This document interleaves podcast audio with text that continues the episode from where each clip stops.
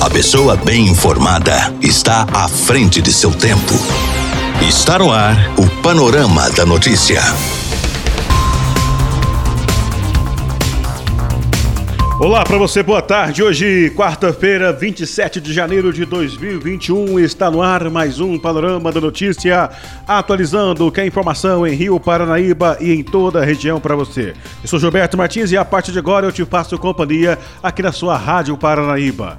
Fique ligado e muito bem informado. Nesta edição do Panorama da Notícia, você vai saber que. Números da pandemia volta a subir em Rio Paranaíba e número de internados chega a 9. Tratorista morre após máquina cair em talude próximo a Major Porto. Criança de 8 anos é abusada sexualmente e suspeito é espancado por padrasto em tiros. E ainda, Polícia Civil e Polícia Rodoviária Federal apreendem em Patos de Minas mais de 2 milhões de defensivos agrícolas roubados. Isso e muito mais, a partir de agora no seu Panorama da Notícia. Um novo som, o mesmo conceito. Rádio Paranaíba. Rádio Paranaíba. Rio Paranaíba é notícia.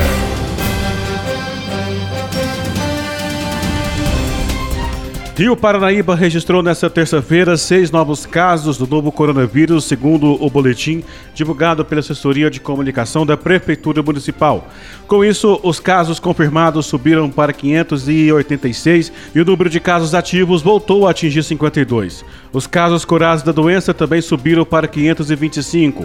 Porém, o que também subiu foi o número de pacientes internados em ala clínica e UTIs.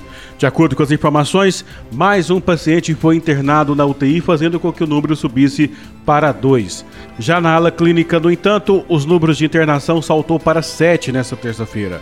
Neste momento, 34 pacientes aguardam o resultado do exame que detecta a doença e 131 pessoas estão sendo monitoradas. Foram descartados 1.738 exames até agora e 3.270 pessoas foram liberadas da quarentena. Em Guarda dos Ferreiros, sete pessoas estão sendo monitoradas e uma pessoa aguarda o resultado do exame. Música, informação, informação. A credibilidade está no ar. Rádio Paranaíba. Rádio Paranaíba. Rádio Paranaíba. Destaques da região do Alto Paranaíba.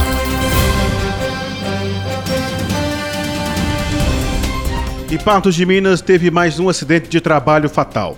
Nessa terça-feira, um tratorista de 39 anos teria perdido o controle da máquina e caído em um talude próximo ao distrito de Major Porto, em Patos de Minas. A vítima sofreu ferimentos graves e acabou morrendo no local preso à roda do trator. O acidente aconteceu por volta das 3 horas da tarde. De acordo com o tenente Juliano do 12º Batalhão do Corpo de Bombeiros, os militares foram acionados para atender o acidente envolvendo um homem que teria sido esmagado por um trator. O acidente ocorreu numa fazenda nas proximidades do distrito de Major Porto. De acordo com as informações do solicitante, o homem foi encontrado sem vida, estando seu corpo preso entre a roda do trator e uma árvore. Uma guarnição composta por três militares foi até o local, tendo constado o óbito de Edmar Gomes de Jesus, de 39 anos, o qual teve fraturas, principalmente nas pernas, e traumatismo craniano grave. A vítima estava presa pelas pernas entre uma das rodas e um tronco de árvore que se partiu durante o acidente. Após a apuração da perícia, foi feita a retirada da roda do trator e os bombeiros conseguiram liberar as pernas e, consequentemente, o corpo da vítima, o qual foi encaminhado para o IML de Patos de Minas. Uma criança de 8 anos foi vítima de estupro de vulnerável na cidade de Tiros no último domingo. De acordo com as informações, um homem de 42 anos teria a convidado para ir até a sua casa para fazerem coisas de adulto. Quando a criança conseguiu fugir e contar para os pais o que havia ocorrido. O suspeito estava na casa dos pais da criança fazendo uso de bebida alcoólica quando, em um determinado momento, o casal se ausentou e o homem aproveitou o momento para ludibriar a criança. Em uma cama, ele passou a mão nas partes íntimas da menina e a teria segurado pelo braço. A criança então conseguiu fugir, contando para sua mãe e seu padrasto o que ocorrera. Segundo as informações deste momento, o padrasto questionou o homem sobre a situação, que por sua vez negou as acusações, mas acabou sendo agredido com socos e chutes pelo padrasto de 46 anos. As agressões foram finalizadas em uma rua e a vizinha relatou aos policiais que viu o padrasto saindo da casa do suspeito. O autor, identificado como MSSM, ficou caído na rua e foi levado para o Hospital de Tiros com diversos ferimentos e posteriormente foi transferido para o Hospital Regional de Patos de Minas devido à gravidade dos machucados. Passado algum tempo, os policiais conseguiram encontrar o padrasto da criança em sua casa e ele disse que, ao saber do acontecido pela criança, começou a agredir o homem que era seu convidado sem pensar. Diante dos fatos, ele acabou preso pelo crime de lesão corporal grave, sendo levado para a delegacia da Polícia Civil de Patos de Minas. O suspeito teve escoriações, afundamento do crânio e um corte na face, possivelmente por arma branca. Ele segue internado no Hospital Regional de Patos de Minas sob escolta policial. Já a criança foi levada para o hospital, onde não foi constatada a penetração. Uma ação integrada entre a Polícia Civil do Estado de Minas Gerais e a Polícia Rodoviária Federal, intitulada como Operação Agro, desencadeada nesta terça-feira, apreendeu uma vasta quantidade de defensivo agrícolas e sementes, fruto de roubos de carga no fim do ano passado. O valor apurado até agora ultrapassa 2 milhões de reais. No galpão situado no bairro Cidade Nova, em Patos de Minas, onde foram encontradas as mercadorias, os policiais verificaram outros produtos em tese falsificados e produtos de outros roubos de carga. O suspeito, que estava na posse de 200 litros de mertim, foi preso na manhã desta terça-feira na cidade de Bom Despacho. Ele está sendo autuado em flagrante delito e outro conduzido funcionário da empresa será ouvido. De acordo com o delegado regional Luiz Mário Sampaio, a ação desencadeada foi conduzida pela Delegacia Especializada em Investigação e Repressão ao Furto ou Roubo de Cargas com apoio da Regional de Patos de Minas, Polícia Rodoviária Federal e do Ministério da Agricultura e Pecuária do Governo Federal.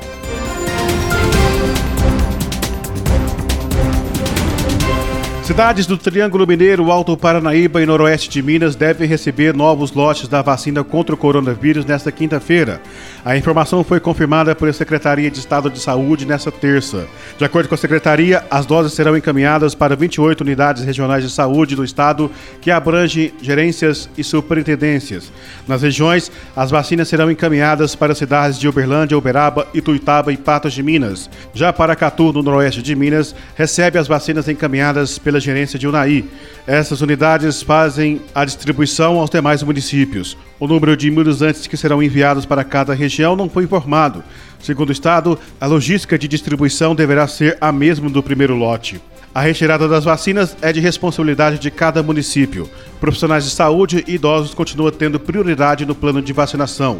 No último domingo, Minas Gerais recebeu mais de 190 mil doses de vacina fabricada pela Fundação Oswaldo Cruz em parceria com o laboratório AstraZeneca e Oxford. Nessa segunda-feira, o estado recebeu mais 87,6 mil itens da Coronavac fabricada pelo Instituto Butantan em parceria com o laboratório Sinovac. Conforme o governo estadual, as vacinas estão armazenadas na rede de frios do estado e de lá serão encaminhadas por meio terrestre ou aéreo para as regiões. A escolta de imunizantes é feita pelas forças de segurança pública do estado. A vacinação contra o coronavírus começou a ser feita no Triângulo Mineiro e Alto Paranaíba na última terça-feira, assim que as doses foram distribuídas na região. Em Rio Paranaíba, a primeira pessoa a ser vacinada foi uma técnica de enfermagem que trabalha na linha de frente do novo coronavírus no município. Cerca de 3,3 milhões de beneficiários do auxílio emergencial e do auxílio emergencial extensão nascidos em dezembro poderão sacar a última parcela do benefício a partir desta quarta-feira de 27. Eles poderão sacar ou transferir os recursos da conta da poupança social digital. Foram creditados cerca de 2,3 bilhões de reais para esses públicos do ciclo 5 e 6 de pagamentos. Desse total, cerca de 2,1 bilhão de reais serão referentes às parcelas do auxílio emergencial extensão e o restante, cerca de 200 milhões, às parcelas do auxílio emergencial. Essa semana marca o encerramento do programa de transferência de renda que atendeu 67,9 milhões de brasileiros e gastou 292,9 milhões de reais em auxílios às pessoas vulneráveis afetadas pela pandemia do novo coronavírus. Amanhã, dia 28, a Caixa pagará um resíduo de 248 bilhões e 196 mil a 196 mil pessoas que tiveram o benefício liberado pelo Ministério da Cidadania após constatações. O dinheiro havia sido depositado na conta poupança digital no último dia 12 de dezembro para beneficiários do ciclo 5 e no dia 29 para os beneficiários do ciclo 6. Até agora, os recursos podiam ser movimentados apenas por meio do aplicativo Caixa Tem, que permite o pagamento de boletos, compras no cartão virtual de débito pela internet e compras em estabelecimentos parceiros por meio de maquininhas com código QR Code. Para realizar o saque em espécie, é necessário fazer login no Caixa Tem, solicitar a opção saque sem cartão e gerar código de saque. Depois, o trabalhador deve ingerir a senha para visualizar o código de saque na tela do celular com validade de uma hora. O código deve ser utilizado nos caixas eletrônicos da Caixa, nas unidades lotérica ou correspondentes Caixa Aqui. Os saques em dinheiro podem ser feitos nas lotéricas correspondentes do Caixa Aqui ou mesmo nas agências. Notícias com a credibilidade do jornalismo Paranaíba. 99,5 FM. Rádio Paranaíba. Minas Gerais é destaque na Rádio Paranaíba.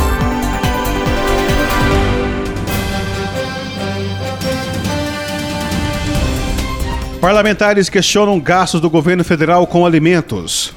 O pessoal protocolou uma ação pedindo para que o Procurador-Geral da República, Augusto Aras, investigue o gasto de 1 bilhão e 800 milhões de reais do governo federal em alimentos e bebidas no ano passado e que o presidente Jair Bolsonaro seja responsabilizado. Os gastos, detalhados pelo portal Metrópolis, subiram 20% se comparado a 2019 e incluem o pagamento de 15 milhões de reais para a compra de leite condensado, além de 16 milhões e meio de reais em batata frita congelada.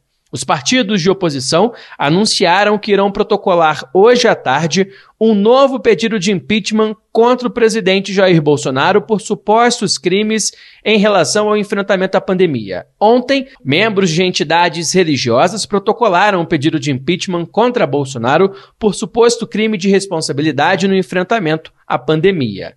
De Brasília, Jonathan Ferreira.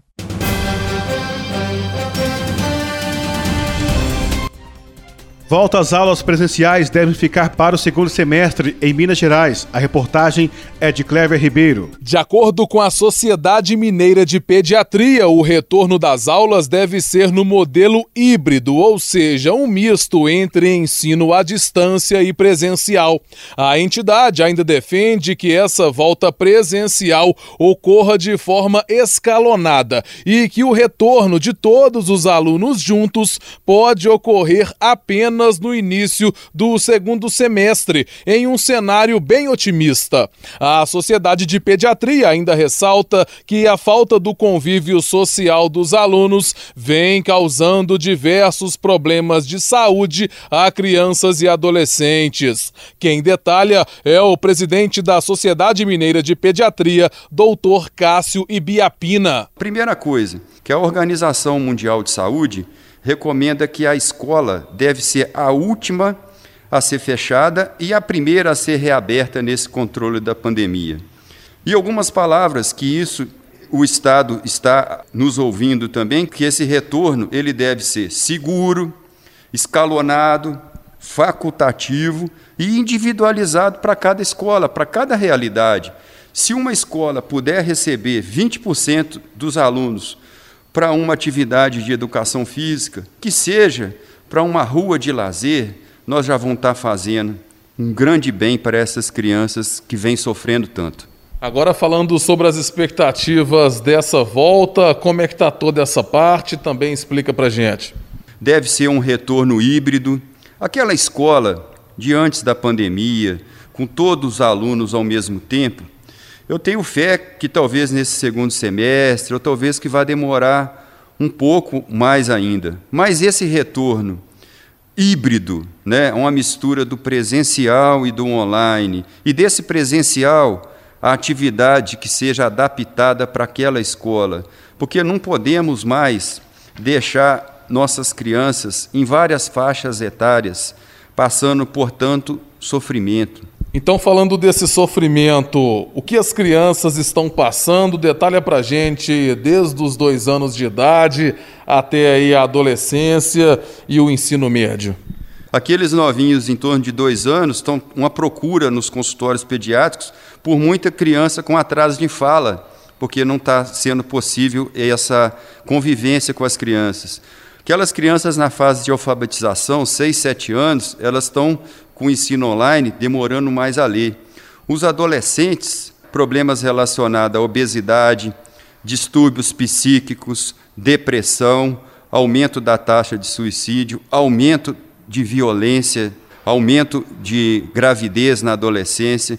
Então, realmente, precisamos olhar para nossas crianças para que elas tenham as suas vidas de volta. Agora falando dos protocolos, quais as informações o governo já passou à Sociedade de Pediatria, o que já está sendo feito, álcool gel, adaptações, preparações, distanciamento social, explica para gente. Essas medidas, elas assim, com certeza elas vão acontecer, as adaptações né, nessas questões de segurança com relação a esse novo mundo, distanciamento, foi discutido essa questão até de índices relacionados à pandemia, que aí o grupo de infectologistas do estado vai estar os auxiliando né, para mostrar qual o momento desse retorno e qual que é a percentagem? Será 20% dos alunos, 30% dos alunos, 50% dos alunos? Então, todo esse estudo vai ser realizado e encaixado nas ondas e essas novas adaptações da Secretaria Estadual de Saúde. Ouvimos o presidente da Sociedade Mineira de Pediatria, doutor Cássio Ibiapina. Repórter Clever Ribeiro.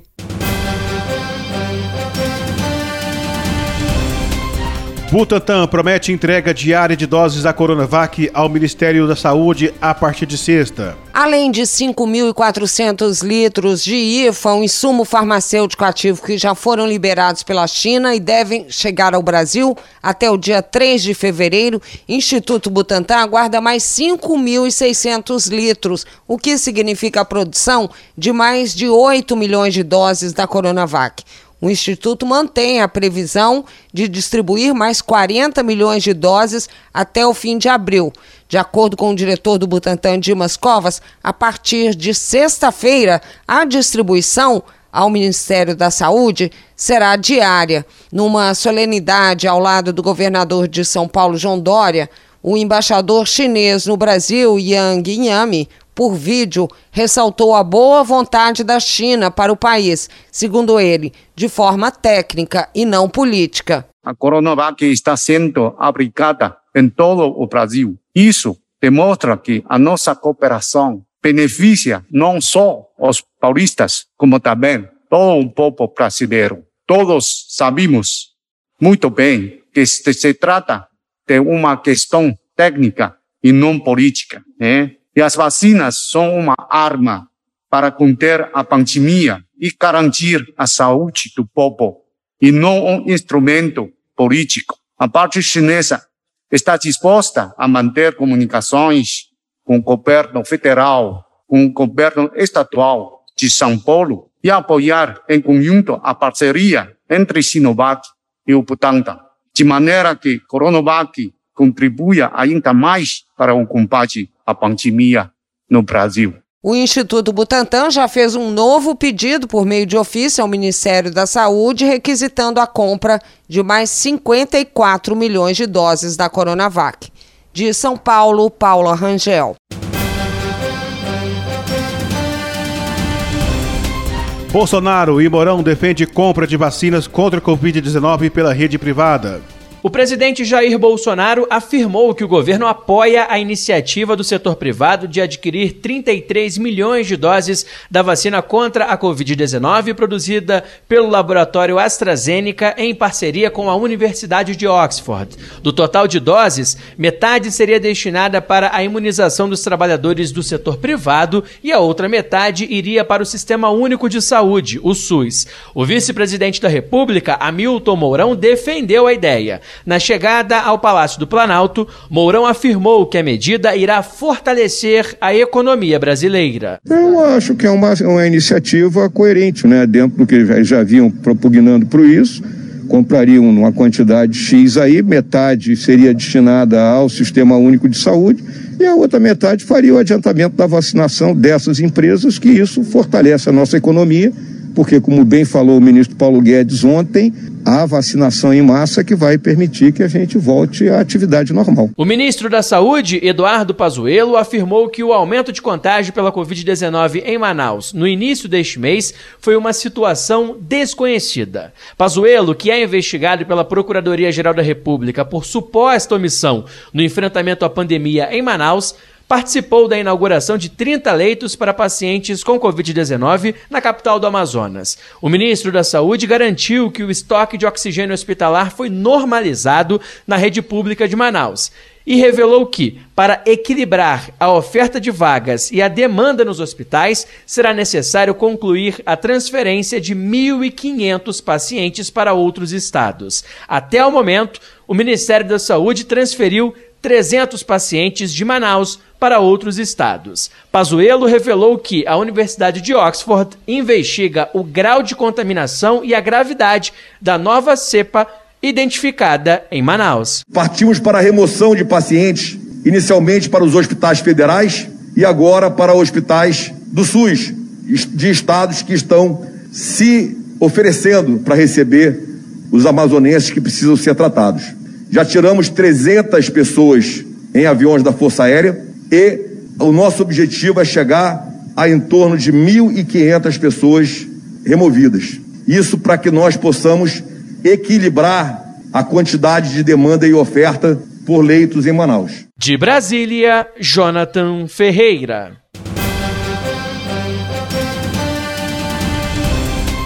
Rio de Janeiro começa a nova etapa de vacinação contra a Covid-19. A Prefeitura do Rio começa hoje mais uma fase da vacinação contra a Covid-19. As duas vacinas disponíveis serão utilizadas: a Coronavac, que já vem sendo aplicada desde a semana passada, e a desenvolvida pela Universidade de Oxford, que chegou na última sexta-feira ao Brasil. O vacinado receberá a dose que estiver disponível, sem poder escolher. Profissionais de saúde com 60 anos ou mais terão prioridade.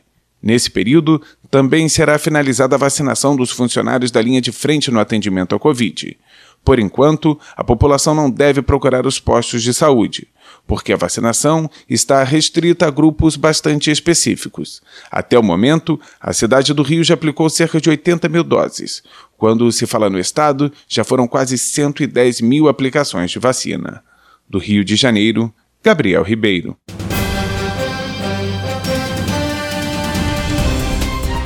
Estados Unidos anuncia a compra de 200 milhões de doses da vacina contra o novo coronavírus. O laboratório francês Sanofi anunciou nesta quarta-feira a conclusão de um acordo com a BioNTech para a fabricação da vacina contra a Covid, que a empresa alemã desenvolveu em parceria com a Pfizer. A fábrica da Sanofi, localizada perto de Frankfurt, irá produzir 125 milhões de doses do imunizante para os países europeus a partir de meados do ano. O presidente Emmanuel Macron preside uma nova reunião do Conselho de Defesa Sanitário. O governo estuda decretar um terceiro lockdown nos próximos dias, mas o custo político da medida, as implicações econômicas e a exasperação dos franceses com as restrições de circulação fazem Macron pensar duas vezes antes de tomar a decisão. Em Portugal, a direção do Hospital Amadora Sintra de Lisboa informa que sua rede de oxigênio voltou a funcionar funcionar normalmente nesta quarta-feira, depois de enfrentar ontem um problema técnico de pressão nas canalizações. A falha obrigou a transferência de 53 doentes para outros estabelecimentos. Mais de 100 milhões de pessoas contraíram o novo coronavírus no mundo desde que a doença surgiu. Na China, em dezembro de 2019, de acordo com a contagem da AFP, em 15 dias, 10 milhões de casos foram diagnosticados e a pandemia já matou 2 milhões e 100 mil pessoas. A Europa e os Estados Unidos são os mais atingidos. O Reino Unido se tornou o primeiro país da Europa a ultrapassar a marca de 100 mil mortes pela Covid. 25% das vítimas faleceram desde o início do ano, o primeiro-ministro Boris Johnson irá ao parlamento britânico hoje fazer um balanço das medidas tomadas por seu governo. Confira agora o comentário de Carlos Ineberg. Carlos, boa tarde para você. Para quem observa o noticiário e os bastidores de Brasília, a percepção é de que o cerco ao mandato do presidente Jair Bolsonaro vai aumentando, viu?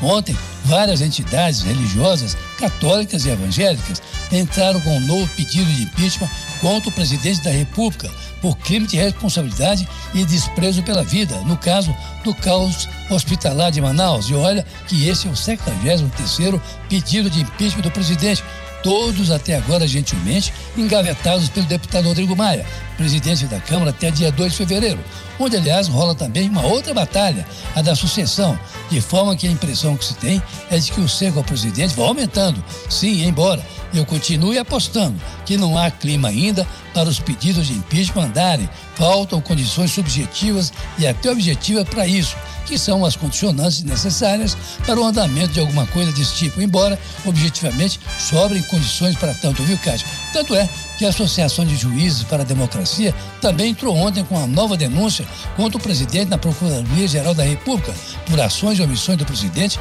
no caso da pandemia, listando desde o fato de Bolsonaro ter considerado a pandemia como uma gripezinha, exonerou ou causou a demissão e o ministro da Saúde em momentos críticos promoveu aglomerações, ignorou o uso de máscaras, difundiu informações falsas em relação à vacina e por aí vai que a lista de supostos crimes é grande. Mas veja agora, mais esse, digamos, escândalo envolvendo o governo, com a compra de quase 2 bilhões de reais de alimentos e bebidas em 2020, valor 20% superior ao do ano anterior. Caso que vai para hoje no Tribunal de Contas da União e na Procuradoria-Geral da República. Olha, haja trabalho para Augusto Aras, viu?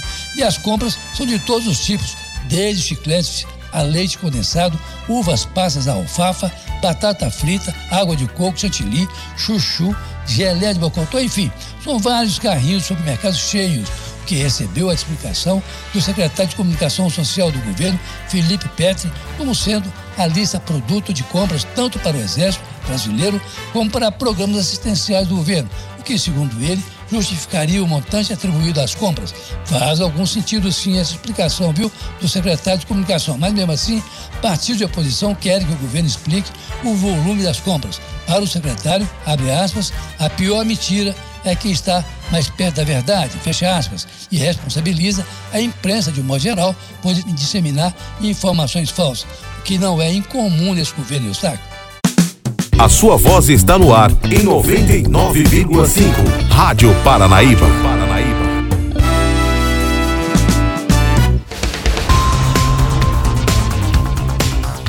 Por aqui não tenho mais tempo, nós voltamos amanhã com mais informações de Rio Paranaíba e toda a região, no nosso panorama da notícia. Outras informações durante a nossa programação no nosso giro de notícias. Fica agora com a segunda edição do Jornal da Itatiaia, aqui na sua Rádio Paranaíba. Fique ligado e muito bem informado. Até amanhã. Tchau, tchau. Final do Panorama da Notícia. Agora você já sabe o que está acontecendo no Brasil e no mundo.